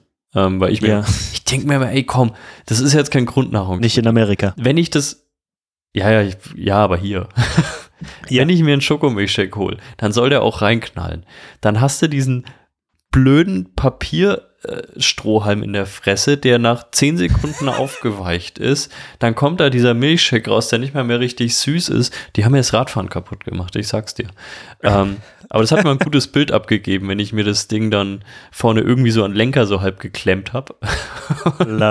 so halb im äh, mit hier Puffy Paws äh, hier schön meinen Milchshake von McDonalds getrunken habe. Geil. Ähm, also wir sind auch bei McDonalds angehalten und haben dann einfach äh, zehn Burger gekauft und haben ihn einfach die Burger mhm. reingeschubst. Also ja, das, das ist das Schlimme. Er wollte ja nicht essen. Das ist ja auch. Er hat mhm. also Magenverstimmung gehabt am zweiten Tag. Das war schon in der zweiten Folge deiner Vlogs, glaube ich, hat er schon äh, genau. das Essen und, so ein bisschen verweigert. Ja, und das, deshalb sage ich, es war gut, dass wir so viel Fettdeposits äh, mit hatten, äh, am Körper mhm. direkt, auf die er zugreifen konnte. Und dann war es halt wirklich so, dass wir äh, Force Feeding machen müssten. Deshalb je höher oder aber auch nicht so, dass es ihn den Magen wieder verstimmt oder Probleme bekommt, so dass es nutritious ist und dass er auch sein Throat nicht ähm, inflammated. Also ähm, so gewisse Sachen, wenn du die ganze Zeit zu viel Zucker isst, dann wird auch dein Hals irgendwann rau. Also deshalb dieses Turkey Zähne tun irgendwann bei mir weh. Also ja, das merke ich. Aber er ist ja, er ist ja Brite, ja. Und auch die ganze Zeit, wie er redet, immer Gentleman. Und mhm wir haben, sein größtes Problem war, dass wir zu oft angehalten haben für Pausen. Also wir haben, glaube ich, einen Tag lang nur Pinkelpausen gemacht. Hätten wir mhm. die Pinkelpausen auf dem Rad gemacht, wären wir einen Tag schneller gewesen. Aber er hat sich auch andauernd die Zähne geputzt und noch ein Cup of Tea. Ja, also es war teilweise wirklich, ich dachte, weißt du, Chris und ich, wir waren beide, Chris als Rekordhalter und ich als, auch als Renner, wir sind da halt mhm. hingegangen mit, okay, boom, boom, boom, effizient, ja. Smooth is fast. Smooth transition, smooth, bla, bla, bla, bla. Dude. Ich, yeah. ich finde ja, aber was ich sehr interessant finde, ist, dass wenn jemand so aus, aus einer intrinsischen Sache heraus selbst das Essen verweigert, ähm, oder nicht zu sich nimmt, dann aber das Team ankommt und sagt, du isst es jetzt. Weil bei mir merke ich, wenn ich in einem bestimmten Leistungszustand bin, ziemlich leer bin und so weiter, ich, ich schalte dann auch so ein bisschen ab. Also ich bin ja. jemand, der schlecht crew-kompatibel ist. Ähm, und ich, ich glaube, da gibt es halt Leute, die sind, die, die, die funktionieren da nicht so gut in so einem Crew-Gebilde und es gibt Leute, die funktionieren da sehr, sehr gut. Und vielleicht, jetzt mutmaße ich einfach auch mal, hat es wahrscheinlich auch so ein bisschen diesen Army-Background, kann ich mir ganz gut vorstellen. Richtig. Ähm, dass du dann wahrscheinlich von deiner Crew noch die Befehle annimmst, weil wie gesagt, ich wäre da, ich bin da relativ ungeeignet, weil ich muss dann Dinge wirklich mit mir selbst ausmachen. Ich wäre dann wahrscheinlich eher mit, jetzt haltet mal eure Fresse und lasst mich einfach bonken. Ne? Ähm, und das hatte Jonathan das, das mit ja der perfekt Crew. für so ein Rennen. Ja, okay. richtig. Also Jonathan hatte das mit der Nachtcrew, weil mhm. die Nachtcrew war halt, da war ein bisschen weniger Rennerfahrung dabei, die hat noch nicht einen Ram in der Art gemacht und so und halt nicht die reinen Sportler wie Chris und ich. Dadurch hat er uns beiden halt sehr vertraut auch und auch mhm. dieses äh, brüderliche Verhältnis entgegengebracht. Allerdings, er war hinten raus auch einfach, wenn du müde bist, er, er, er ist wie ein kleines Kind gewesen am Ende. Ja, also viel rumgejammert und viel rumdiskutiert und ah, ich mache jetzt nochmal, ich halte jetzt nochmal an. Und das war schlimmer. Jonathan ist sehr, sehr intelligent. Und er hat die Crew manipuliert. Ja, gegen seinen eigenen Willen. Nee, wirklich so. Ähm, als Beispiel, Chris ist einer der äh, typische Army, sehr großes Ego und erzählt gern seine Stories, okay? Und mhm. wenn wir angehalten haben zu einer Pinkelpause, sind wir genau neben ihm angehalten und dann hat Jonathan angefangen, Chris anzulabern. Und dann halt, hey, denkst du, du könntest das machen? Du könntest das Ram doch auch machen. Und dann hat Chris natürlich angefangen, zehn Minuten zu überlegen, wie er das Rennen selber machen könnte bei jeder Pinkelstop. Und ich stand daneben und so, das kann doch nicht wahr sein. Und dann nach fünf, sechs Tagen, als wir alle ein Loch haben und ich dann der Fahrer war an dem Punkt und gefahren bin den Van ähm, und Jonathan gesagt hat, oh, da vorne will ich anhalten zur Pinkelpause, habe ich gesagt, okay. Und ich habe nicht mit ihm angehalten, sondern ich habe mich eine Einfahrt davor hingestellt oder dahinter, damit diese Diskussion gar nicht anfangen. Ja, dieses, dieses Versuchen reinzureden, sondern dass er nur pinkelt und weiter geht's. Also, das war sehr, sehr faszinierend zu sehen, wie Jonathan trotz seiner Müdigkeit, sein Unterbewusstsein sozusagen, sehr, sehr stark mhm. die Leute manipuliert. Er wusste genau, was er wen fragen muss, damit er hier nochmal zehn Minuten extra Pause hat. Mhm. Das war faszinierend. Vielleicht noch ein, ein, paar Sachen, die mich interessieren, weil, oder vielleicht so, ich habe mir im, so in meiner Vorbereitung, als ich heute Radfahren war, habe ich nachgedacht, das nenne ich jetzt mal Vorbereitung, ähm, ja. habe ich mich gefragt, was wären für mich die größten Painpoints? Wofür hätte, wofür hätte ich am meisten Angst bei so einem äh, Ultracycling-Event? Ich glaube ganz klar, neben Schlaf und Ernährung und sonst irgendwas, so die offensichtlichen Sachen, wäre für mich ich glaube, ich wäre überall einfach am Körper offen. Also ich habe es ja, glaube ich, schon mal irgendwo gesagt mit den Schuhen. Ich bin echt super anfällig für, für Blasen, Reibungen und sonst was. Ich weiß auch nicht wieso. Also egal, ob ich auf dem Rad sitze, ob ich laufe oder sonst irgendwas mache. Ähm, wie, wie habt ihr da gegengewirkt? Ähm, einfach sehr prophylaktisch wahrscheinlich auch hier viel Creme aufgetragen und sonstiges. War das ein massives Problem oder kann der da einfach gut durch den Schmerz gehen? Weil ich glaube, so ganz ohne irgendwas ist offen, kommst du da ja einfach nicht durch. Egal wie gut du gefittet bist, wie gut deine Kleidung passt, irgendwas wird offen sein. Ähm, Jonathan hat, war sehr, sehr smart und hat sich gesagt, den Tag vom Rennen, ich rasiere mich nochmal komplett. Untenrum. Und ähm, ist vielleicht eine schöne Idee, wenn du ein, zwei Tage auf dem Rad sitzt. Aber du kannst ja vielleicht denken, was nach vier, fünf Tagen passiert, wenn die Haare rauskommen und alles borstig wird. Und das war sehr problematisch für ihn. Ähm, das war nicht klug, das war absolut nicht klug, weil er konnte nicht nochmal nachrasieren, weil alles halt wund war dann auch. Ähm, und also wir haben sehr, sehr viel mit Creme gearbeitet, aber ich muss sagen, die Infinity-Sättel waren sehr, sehr gut. Dadurch hat er mhm war er eigentlich wirklich gut dabei. Wir haben immer Creme aufgetragen. Und das ist was, wo ich sage, wo er mental so hart ist. Er sagt, okay, es ist Schmerz, aber es ist halt so. Ähm, am Ende, wir hatten andere Probleme, ja. Also es war eher so, dass am Ende sein Knie aufgegeben hatte ein bisschen und das Knie so mhm. angeschwollen mhm. ist, dass er es nicht mehr bewegen konnte alleine. Also es war dann wirklich so an Tag neun oder zehn, dass er das Knie erstmal wirklich wie aufwärmen musste und äh, Voltaren auftragen, damit es sich wieder ein bisschen bewegt. Und bis zum heutigen Punkt hat er noch Probleme mit der Patellasehne, die entzündet mhm. ist. Er hat es erst auf beiden Knien gehabt, jetzt eins wäre besser geworden. Also irgendwas wird immer leiden. Ähm, es ist halt einfach, also rein körperlich gesehen, ist es das Dümmste, was du machen kannst. Wenn du dich zerstören willst, Klar. viel Spaß. Ähm, aber es gibt schlimmere Sachen, die passieren können. Ähm, das mit dem Wundsein, mhm. ja, ist ein Problem. Was, was auch lustig war, war einfach Sonnencreme. Äh, ich, ich ich versuche das jetzt so, so unrassistisch wie er möglich zu erklären. Richtig, Dude. Wer Dude. benutzt ihr sowas? Bro. Bro. Oh mein Gott. Der oh erste Brite seit oh mein Gott. Zeit. Also, ich kann mir vorstellen, was die Afrikaner gedacht haben, als die Briten reinkamen, als ich Jonathan gesehen habe. Er hatte Sonnencreme auf, wir haben ihm Zink-Sonnencreme auch noch gegeben die ersten Tage. Mhm. Er sah aus komplett weiß. Wei also wirklich, die Sonnencreme, Zink macht ja nochmal weißer. Oh Gott, ja. it's Jonathan. Oh mein Gott. Das ist einfach nur, oh Gott, ich kann es nicht. Ja, und, aber das ist auch nicht gut, diese ganze Sonnencreme zu benutzen, weil die halt alles zuklebt. Und dann, mhm. ich, ich, das war jetzt nicht unbedingt smart für ihn. Ähm, ich glaube wirklich, dass diese Armsleeves, diese Sun Protection Dinger besser sind, ja. weil die die Haut auch noch besser atmen lassen. Also ja, da, wir haben da, dazu ja. war der meistens in keiner massiven Höhe zumindest, was zumindest auch noch mal ganz gut ist.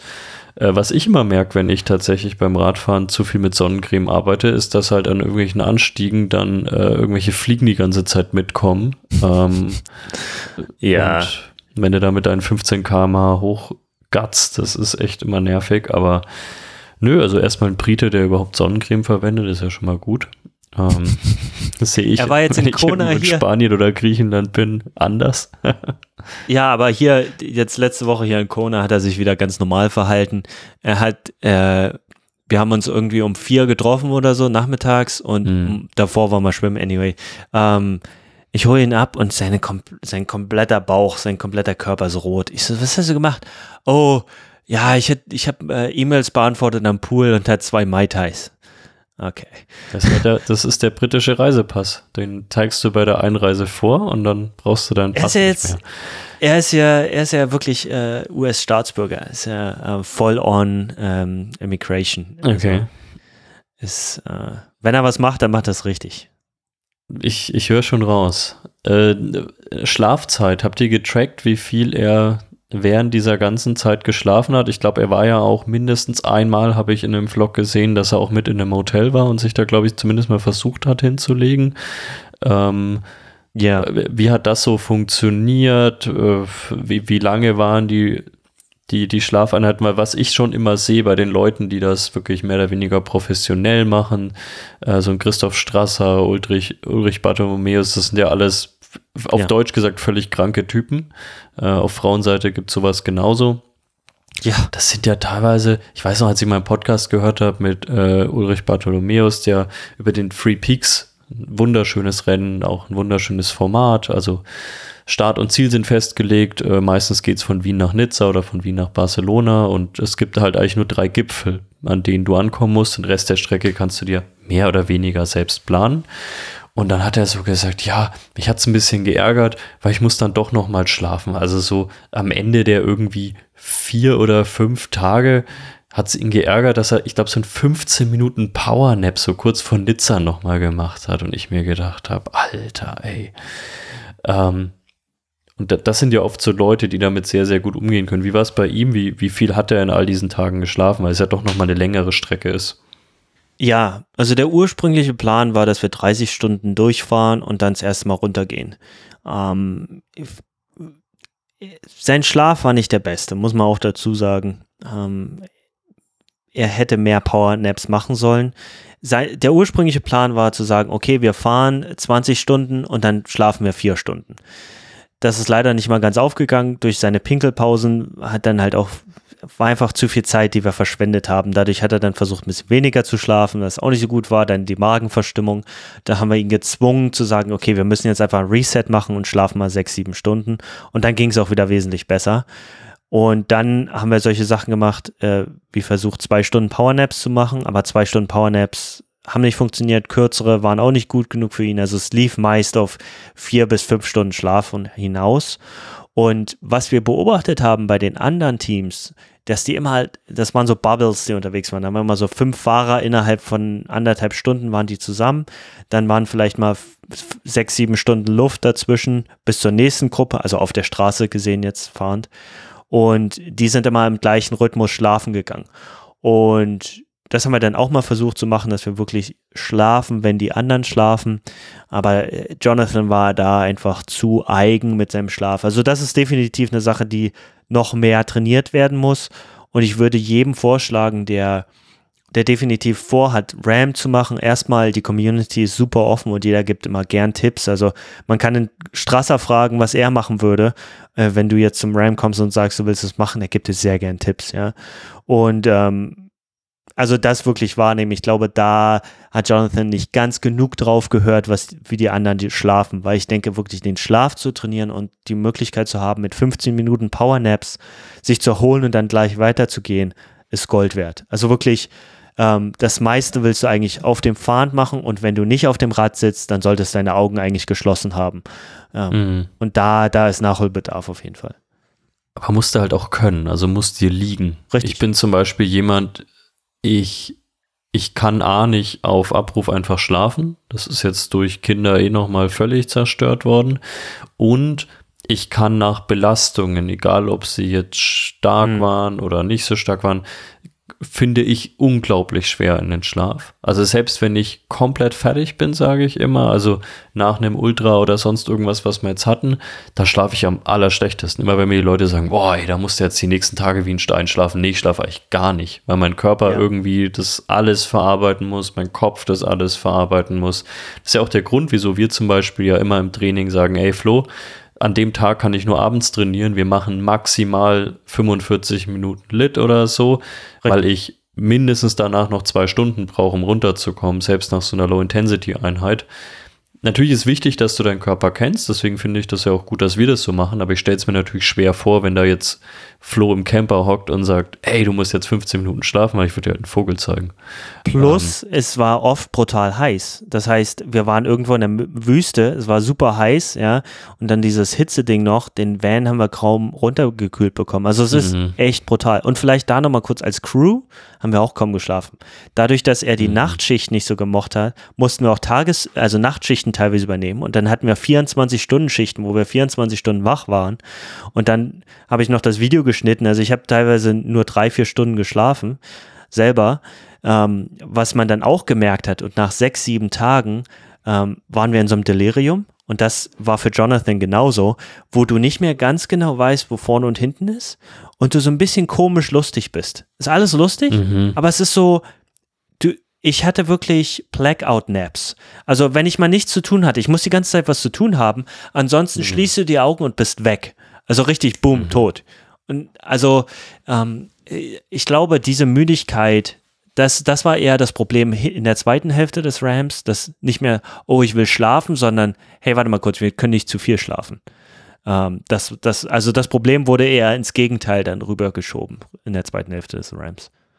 Also ich weiß, wie du das alles lösen kannst. Erstens Athletic Greens, den oh. Nicht-Sponsor der heutigen Folge. Oh ähm. Dann, dann hätte auch Jonathan all die Probleme da nicht gehabt. Äh, und vielleicht wäre der Mechaniker auch mit Athletic Greens einfach besser drauf gewesen. Ähm, nee, anderes Thema. Mir wurde neulich gesagt, oder diese Woche, ähm, hat mir jemand gesagt, und das, ich glaube, das war ein völlig gut gemeinter Tipp, hat gesagt, ey, hast du euch so einen Whoop? Habe ich gesagt, nee, habe ich nicht. Ja, aber der zeigt dir dann genau an am nächsten Tag, ja, Ora-Ring zeigst du rein, alter Armstrong-Fan. What? Ähm, Armstrong nutzt einen Ora-Ring? Ein Grund für mich, den nicht mehr zu benutzen, wusste ich gar nicht. In, in seinem, in seinem äh, Werbepodcast, wo zwischendrin manchmal über Radsport geredet wird, ähm, Hör ich wird, mir nicht mehr an, ja. Ja, wird, wird immer über Aura-Ring geredet und ist das Geilste. Ähm, aber nee, da hat mir dann jemand, also wirklich gut gemeint, hä, hast, hast du Whoop? Dann sage ich, nee, habe ich nicht.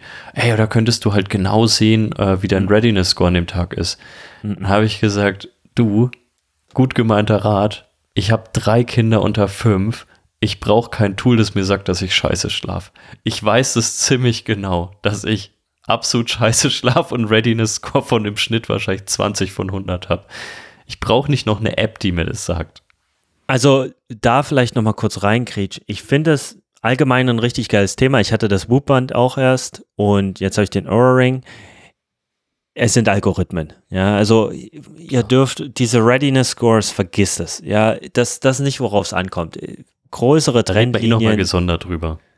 Ja, oh bitte. Das ist äh, definitiv, da habe ich sehr, sehr viel zu erzählen. Aber vielleicht kleine, kleine Verteidigung für mein Ohrring. Ich hatte erst das Whoop und ich habe damit angefangen, als ich auf einmal keine Struktur mehr hatte, als ich mein Profitum aufgegeben hat und ich einfach nur sicherstellen wollte, ich wollte kein, keine Garmin mehr benutzen, weil dieses ganze, ich fühlte mich gefangen in, ah, das ist so Struktur, weißt du, das ist sehr, sehr mhm. psychologisch für mich gewesen, gebe ich zu. Es ist wirklich, weil ich eine Macke habe und ich mich mein Leben identifiziert habe als Athlet und nichts anderes kannte und ich muss davon loslassen und es ist sozusagen ein Weg gewesen, wie ich ein bisschen was tracken konnte, ohne äh, ein Freak zu sein. Ja. Ja. Ja, aber wie gesagt, hätte er, hätte er hier äh, einen Wupp getragen und Athletic Greens dreimal am Tag getrunken, dann wäre das alles. Nein, wir, wir werden, wir haben in unserem Cold Redaktionsplan, Lunch.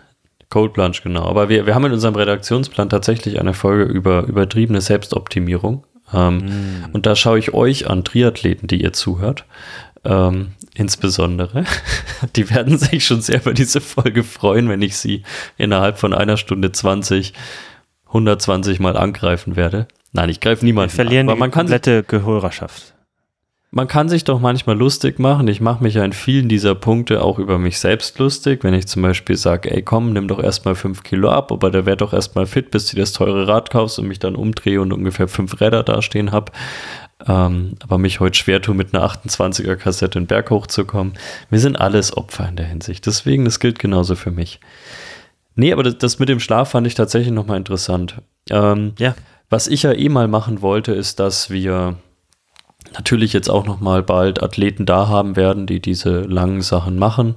Äh, du hast ja selbst auch immer mehr Athleten, die in diese Richtung gehen. Das finde ich ja ganz interessant, dass es sich auch bei dir nicht komplett davon wegentwickelt, natürlich Triathleten, Ironman und sonst was zu haben, aber dass du, glaube ich, tendenziell jetzt schon mittlerweile einen größeren Anteil oder einen größer werdenden Anteil von Leuten hast, die vielleicht auch umspringen. Peter, von dem du geredet hast, ist ja, glaube ich, auch jemand, der immer unkonventioneller wird in den sportlichen Dingen, die er macht. Und bei mir ist es ja auch so. Ich ich liebe es mittlerweile, mich mehr herauszufordern und natürlich immer den Performance-Gedanken drin zu haben. Das werde ich auch nicht ganz los. Finde ich auch nicht schlimm. Ähm, dafür ist man einfach noch zu fit. Aber dass trotzdem auch dieses, da, da steht was Größeres. Ich will nicht mehr zu oft Sachen machen, bei denen ich weiß, dass ich sie schon ins Ziel bringe und die Frage einfach ist, bin mhm. ich zehn Minuten schneller oder langsamer? Das, Richtig. Da habe ich immer weniger Lust drauf. Klar, ich will die Dinger trotzdem gut finishen. Ich will in Relation zum Feld insbesondere gut sein. Aber ich, ich, es soll nicht mehr auf 10 Minuten ankommen. Und wenn ich mal an einer Verpflegungsstation 20 Minuten stehe und mich mit jemandem unterhalte, sollte davon nicht mein Rennen kaputt gehen. Und dafür muss es dann halt 15 Stunden plus brauchen. Deswegen finde ich diese Race Across America Sache auch sehr, sehr interessant. Ich glaube persönlich, ich habe auch mal drüber nachgedacht, wäre sowas für mich. Ich glaube nicht. Ähm, schon allein dieser Punkt Crew, dieses, du brauchst bei der Länge, bei der Strecke insbesondere, bei teilweise auch der, ja, doch Gefährlichkeit Teilen der Strecke, das, das wäre, glaube ich, einfach nichts für mich. Mich reizt es immer noch sehr, ein Ultracycling-Event zu machen. Ich war vor ähm, anderthalb Jahren zumindest mal angemeldet für das Free Peaks-Rennen. Ähm, oh, ja. Das hat aber zeitlich dann ja, ja, ähm, hat zeitlich aber absolut einfach gar nicht hingehauen. Das hm, habe ich dann leider, also beruflich, das habe ich dann relativ früh schon gemerkt, sieben Monate bevor es stattgefunden hat. Ähm, aber das wäre auf alle Fälle mal was, was ich irgendwann mal in Angriff nehmen möchte. Ähm, ja, aber ich glaube, Race Across America, es ist halt doch nochmal einfach was anderes. Deswegen fand ich es heute auch sehr interessant. Es gibt nicht viele, du hast schon richtig gesagt, gute Dokus auch darüber. Es wird natürlich langsam mehr, aber ich ja. kann die Vlogs, wie gesagt, sehr von dir empfehlen. Ich glaube, du hast auch immer noch diesen Film. Es gibt immer noch diesen Film von dir 2013. 13, ja, gut. Also da vielleicht noch kurz dazu, die Qualität ist nicht das, wo ich sage, da bin ich super stolz Es war drauf. 2013. Plus ich war 22, ich habe noch nicht ganz so viel es gibt immer noch Verbesserungspotenzial. Das ist meine Motivation. Es gibt immer so viel zu machen. Und wir machen dieses Jahr übers RAM, nehmen wir diese Vlogs mit Hintergrundstory und so machen wir jetzt auch gerade nochmal einen Film draus. Ähm, aber ich will noch einmal zum RAM gehen und okay. ich liebe es, äh, solche Emotionen und alles festzuhalten und einen richtig geilen Film draus zu machen. Also das ist nochmal meine Motivation. So Videografie ist ja schon irgendwas, wo ein Hobby von mir, was mir sehr viel Spaß macht. Ähm, dementsprechend da habe ich nochmal Bock drauf. Aber vielleicht kurz zu den Adventures, das ja auch der Urspr das Ding, was mich am Triathlon gereizt hatte, da vom Radsport kommen, war ja Adventure. Und dann festzustellen, es ist jetzt auch so professionalisiert worden, wie eigentlich Radsport, ah, war so ein bisschen eine Enttäuschung. Also ich liebe ja diese mhm. Adventure mhm. und diese Dinger und deshalb macht es mir einfach auch so einen Spaß mit Athleten wie dir, Peter und anderen, äh, diese Adventures herauszufinden und, und diesen Drang, coole Sachen zu machen, auch gerade nach Corona, äh, äh, sorry, nach Covid, ähm, war absolut immer mehr vorhanden in den Athleten und ist mehr so verteilt, was ich cool finde. Also allein solche Sachen zum Beispiel, hey, lass uns doch, ist ja natürlich auch wieder ein Triathlon, aber Adventure-Triathlon hier zu machen in Hawaii, anstatt den traditionellen. Wir schwimmen mhm. unten im Meer, fahren den Vulkan hoch und dann rennen oben auf 4000 Meter, rennen wir das letzte Schotterstück hoch. Solche krassen Sachen. Weißt du, einfach mal was anderes machen, oder? Ja. Oder einmal komplett ich, runter. Ist auch richtig geil. Oder, oder um die Insel rum, rumschwimmen oder halt einfach krasse Sachen oder Multi-Day Mountainbike Adventures, weißt du, das ist auch richtig geil. Also man kann so viele coole Sachen machen und ich glaube, wir lassen aber da ist auch wieder die Frage, wie entwickelt man sich dahin? Natürlich, wenn man noch nie was gemacht hat, ist erstmal Ironman groß oder, oder ein Marathon groß. Und dann, wenn du es ein paar Mal gemacht hast, ähm, ist das vielleicht langweilig. Also zu einer mhm. gewissen Art und Weise sehe ich auch eine natürliche Progression in, hey, das ist saturated jetzt, äh, der Wille, das zu machen, what's next?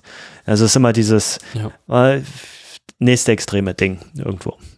Ja, also wir, wir werden ja jetzt in einer der nächsten Folgen vielleicht auch mal so ein bisschen darüber reden, wieso wir wahrscheinlich so, so ein bisschen, ah, wie will man es nennen, ähm, ja, so ein bisschen den Flair dafür verloren haben, auch für Iron Man und so weiter. Natürlich hat es den Grund, dass man viel einfach schon gemacht hat und so weiter und das ein bisschen ausgelutscht ist, aber natürlich hat es auch viel mit einer Überkommerzialisierung zu tun, oh, mit ja. der Struktur dieser Rennen. Aber da, da, da werden wir mal ganz gesondert drüber reden. Das trifft auch nicht nur für eine Marke zu, sondern das ist natürlich ein allgemeines Problem.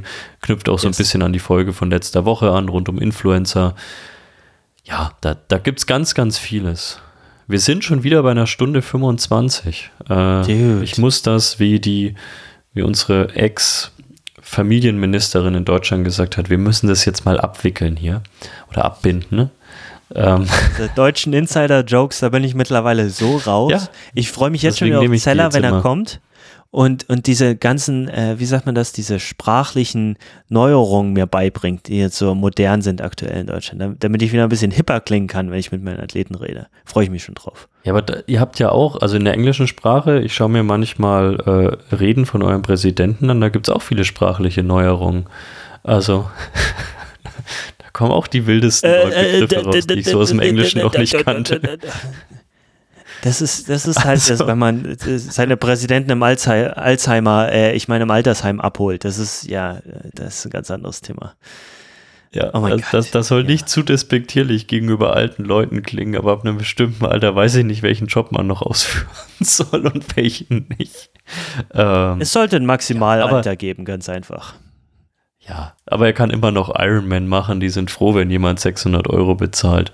Ähm, 600? Also von dem Was ist das? 600, du meinst 600 ist fürs Bankett-Ticket? Nee, 70, 70 3 Startgeld. Oh, 70 3. Aber gut, ja, andere, ja, ja, an, andere Folge. Wir wollen ja äh, hier nicht zu viel über Triathlon reden. Das, da wird irgendwann mal eine Folge kommen. Ab ins Bett, ja, das wäre schön. Ich arbeite jetzt auch noch an meinem Handy. Ähm, und dann mache ich mich auf eine schöne Woche. Wir nehmen mich am Montag, äh, am Sonntag schon auf. Ähm, werden erst am Mittwoch veröffentlichen, weil ich Idiot wieder durch, äh, keine Ahnung, wo bin ich nächste Woche in Prag und so. Oh, das wird oh, schön. Geil. Geil. Ja, für drei Stunden. Also man, man sieht wieder richtig viel von dieser Stadt. Ähm, aber wir machen aber du bist auch kein Idiot. Training. Ja, du, äh, du bist kein Idiot. Du hast, aus meiner Sicht ist das ein geiler Job. Du siehst mal neue Sachen. Ich bin immer wieder fasziniert, wie du das alles unter deinen Hut bekommst, die Familie, das ganze Reisen. Ähm, da würde ich gern, würde ich gerne auch nochmal eine Episode drüber machen, wenn das okay ist für dich, wo wir wirklich ein bisschen reingehen und was passiert in deinem Kopf eigentlich und wie kriegst du alles unter deinem Hut? Weil ich bin ganz ehrlich, ich sehe andere Leute, die haben ein niedrigeres Stresslevel als du und bekommen es gar nicht auf die Reihe. Und dann kommst du mit dem ganzen Zeug her. Ich glaube, da können einige was von lernen und deshalb, da sollten wir definitiv auch nochmal reingehen. Ja, ich, da, da, können wir gerne mal drüber reden. Ähm, ja. Ich kann nur so viel sagen, diese Woche hat es gar nicht funktioniert. Ich war nur fertig, ich war nur kaputt, äh, hab's familiär oft verhauen. Ähm, es gibt diese Wochen, da sieht alles von außen top aus und du hast alles gut gemanagt und dann gibt es Wochen, da geht alles drunter und drüber. Und das ist, ja, das, es ist ein Auf und Ab und, aber trotzdem glaube ich, und da wird man wie gesagt mal drüber reden, wenn du einfach konstant nonstop zu tun hast, kommst du schon gar nicht ans Überlegen, wie du es schaffen sollst, sondern dann machst du es einfach. Ähm, ja. Also sure. es kann von Vor- und Nachteil sein. Ähm, aber können wir gerne mal irgendwann drüber reden. Aber wie gesagt, diese Woche habe ich es gar nicht hinbekommen. Äh, nächste Woche versuche ich mich zu bessern und bekomme das hin. Sehr gut. Dir, mein Guter. Okay. Vielen Dank wir hören deine guten Fragen. Aller spätestens wieder nächste Woche voneinander, obwohl wir eh ständig schreiben. Ähm, vielleicht nochmal ein Hinweis hier in, in, eigener Sache. Ich hätte es natürlich am Anfang sagen müssen, weil die meisten Leute jetzt wahrscheinlich schon längst abgeschaltet haben. Ähm, abonniert uns gerne. Abonniert uns gerne auf Spotify, auf Podcast-Player eurer Wahl. Ähm, was uns unglaublich helfen würde, wenn ihr uns A, eine Bewertung dalassen würdet. Wir haben schon mal gesagt, nur gute. Die anderen könnt ihr euch denken. Ähm, aber müsst ihr nicht bewerten unbedingt. Ähm, und ganz klar auch teilt den Podcast. Also teilt den doch mal, äh, weiß ich nicht, über eure Instagram-Stories, taggt uns. Äh, wir haben ja einen Instagram-Channel dafür. Auch dann sehen wir auch mal, wer uns hört. Wir sehen ja immer nur so bloße Zahlen, so und so viele Leute hören uns. Wir sind sehr zufrieden mit der An Anzahl der Leuten, aber wir würden gerne mal noch mehr sehen, wer uns hört. Deswegen äh, macht's gerne mal in der Story, taggt den, taggt den Kanal und ja, wir freuen uns jetzt schon auf die nächste Folge. Es macht unglaublich viel Spaß. Absolut. Ich, äh, time of my life here. Ich freue mich. ich wünsche dir einen sehr schönen Sonntag. Ähm, hab Danke. Spaß, genieß den Tag und ja, ich hau mich aufs Sofa. Alles klar, ich hoffe, du musst nicht zu viel machen. Ähm, you got this. Starke Woche dir. Wir hören uns mal wieder. Dir auch. Ciao. Ciao.